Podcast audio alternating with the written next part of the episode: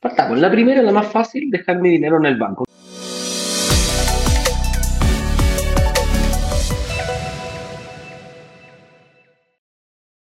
¿Qué tenemos nosotros chipeados en, el, en, nuestro, en nuestro ADN desde chiquitito? El banco es el que te presta plata y el banco es el que te cuida la plata y el banco es que si tú le pasas dinero, él te va a devolver mayor cantidad de lo que tú le estás pasando.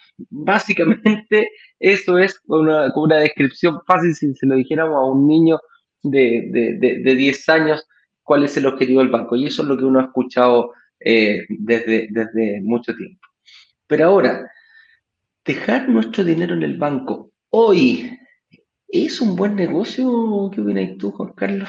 Dale, yo después te... Tengo que tener cuidado, mi estimado. Tengo que tener cuidado porque esta mañana muy, muy temprano tenía una reunión eh, sobre estos temas y ustedes saben que yo en mi otra vida me dedico a asesorar bancos. La semana próxima tengo unos compromisos muy delicados con uno de los bancos más importantes de nuestro país porque voy a entrenar 60 gerentes de, de ese banco eh, que nos está contratando. Eh, de tal manera que tengo, tengo, digamos, cercanía emocional hacia los bancos, quiero ser respetuoso con ellos. Si Pero hay que, ser, hay que ser objetivo. En este caso aquí vamos a ocuparla, por más que tú tengas compromiso, la idea es ser lo más objetivo posible. Pero el tema, el tema aquí clave es, los bancos cumplen una función social muy importante, permitiendo que muchas personas puedan llevar a cabo sus proyectos, dándoles crédito, y para eso necesitan captar dineros y son una excelente alternativa para aquellas personas que están buscando dejar su dinero durante cortos plazos, cortísimos plazos, porque no alcanzas a invertir y a sacar el dinero, porque en general es dinero a la vista. Dinero a la vista significa que yo puedo tomarlo cuando yo quiera. Y obviamente lo hacen de manera segura. Los bancos lo que venden es la seguridad. Como ellos viven de la intermediación, suelen ofrecer tasas de interés muy bajas a tus rendimientos financieros. Eh, realmente tienen que ser bajas porque ellos viven de eh, captar barato y, prestar más caro. Ese es el negocio del banquero y todos lo entendemos y ellos no son ingenuos, eh, ni más faltaba. Creo que si alguien es banquero en la vida es precisamente porque tiene una gran astucia financiera. Entonces hay que tener mucho cuidado porque a veces nosotros no nos damos cuenta y les dejamos demasiados saldos y durante demasiado tiempo. Eduardo, a mí me pasó algo tan curioso yo, eh, y, no lo hice la verdad a mi nombre, lo hice a nombre de mi compañía, no me di cuenta en, en, unas, eh, en unas semanas y en unos momentos de movimiento de mi compañía que nuestros saldos realmente hubieran podido tener un mejor destino y los dejé durante algún tiempo y mantuve promedios relativamente altos en un año que tuvimos una pequeña bonanza. ¿eh? no crean, hemos tenido años absolutamente deficitarios, pero en ese nos fue bien. ¿Sabes qué me dolió? Cuando me llamaron del banco y me dijeron, señor Juan Carlos, eh, usted es el representante legal de esta compañía, sí, claro.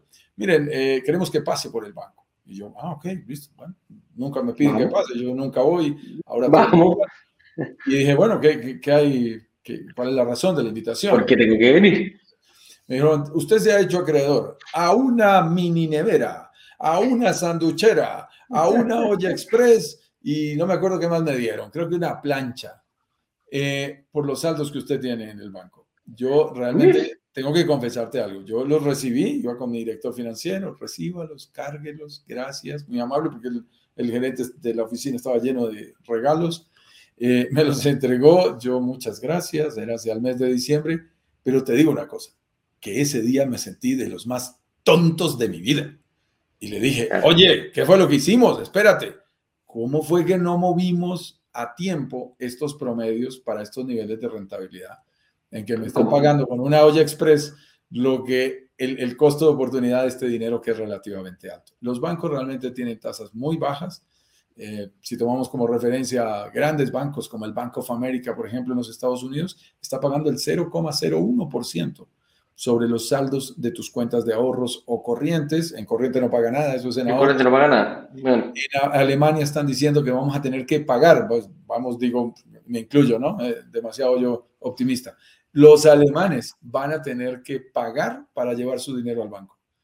O sea, ya... ni siquiera te van a pagar, ni, siquiera, ni, siquiera van a trabajar con él, pero no te van a dar ningún peso por tu poner este y esos dinero. certificados a depósito, en que dejas el dinero ya más quieto, 90 días, 180 días, 360 días, en Colombia se llaman CDT, certificados de depósito a término, que tú mencionabas hace un momento también en Chile, eh, pues terminan dejándote porcentajes de rentabilidad del 2%, 3% en economías inflacionarias en donde nuestra inflación en Colombia ayer subió la tasa de interés del Banco de República del 4 al 5%, porque tenemos, están tratando todos en el mundo entero de frenar la inflación. esa inflación. Lo cual significa que si nos pagan el 4 y la inflación va a ser del 5, eh, pues ay Dios, lo único que vamos a tener es menos, menos dinero dejando nuestro dinero en el banco. No, no es para hacer grandes inversiones. Quien, quien crea que a través de un certificado de depósito a término o dejando depósitos en sus cuentas de ahorros, va a hacer dinero en el banco, eh, ya lo sabes, no. vas a llorar. Ahí, ahí no va. Cuando uno ve las cifras y ve cuánto le reconocieron, dice, hay que hacer algo.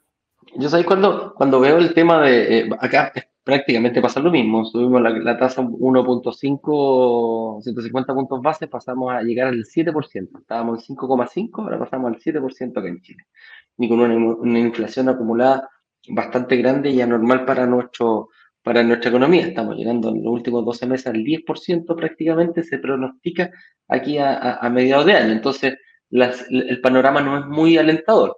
Por lo mismo, eh, hay gente que me dice, chuta, yo ya tengo el dinero en el banco. ¿Qué hago?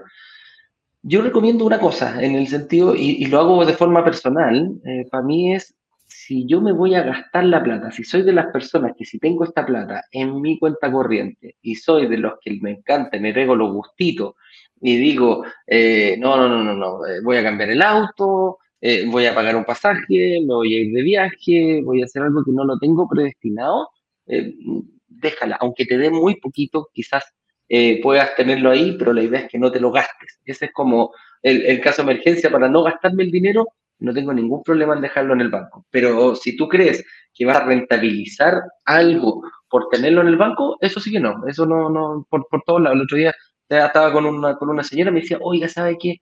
Una, una señora de edad, me decía, mijito, tengo 30 millones de pesos chilenos en el banco. Y yo le dije, pucha, ¿qué? De nuevo en un fondo mutuo por ahí. ¿Usted sabe cuánto le dan por, ese, por tener esos 30 millones mensuales? 2.500 pesos, amigo mío. 2.500 pesos chilenos. Imagínate, tienes 30 millones de pesos y te dan apenas 2.500 pesos chilenos, que viene a ser a 100 dólares. Eh, 8 unos 4 o 5 dólares mensuales de capitalización por unos 28 millones de pesos. ¿30 millones cuánto es? 30 millones, 30 millones en 800, más o menos, que no tengo aquí la calculadora. Dividido, eh, dividido en 800 pesos, 750 más o menos está el, el dólar. Son como 40 mil dólares.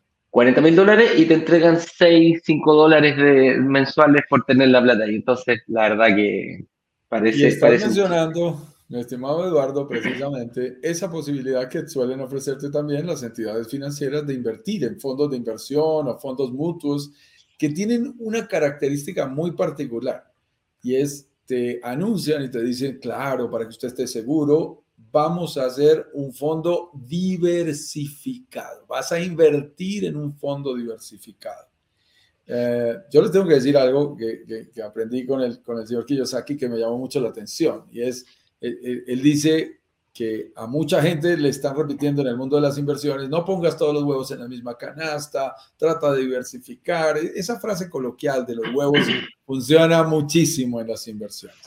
Y él dice, no, yo hago exactamente todo lo contrario.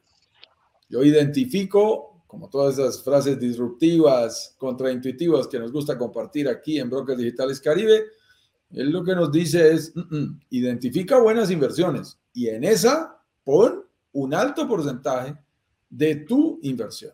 Ten cuidado con la diversificación, porque la diversificación, así como disminuye el riesgo, disminuye significativamente la rentabilidad. Entonces, fondos diversificados en donde te dicen, no, es que mire, invertimos un poquito en esto, un poquito en esto, un poquito en esto, un poquito en esto, y así no se corren riesgos. Si este baja, usted tranquilo que los demás no pueden bajar. Pues claro, pero también te cuento una cosa, si este sube, se diluye y da resultados muy, muy bajos.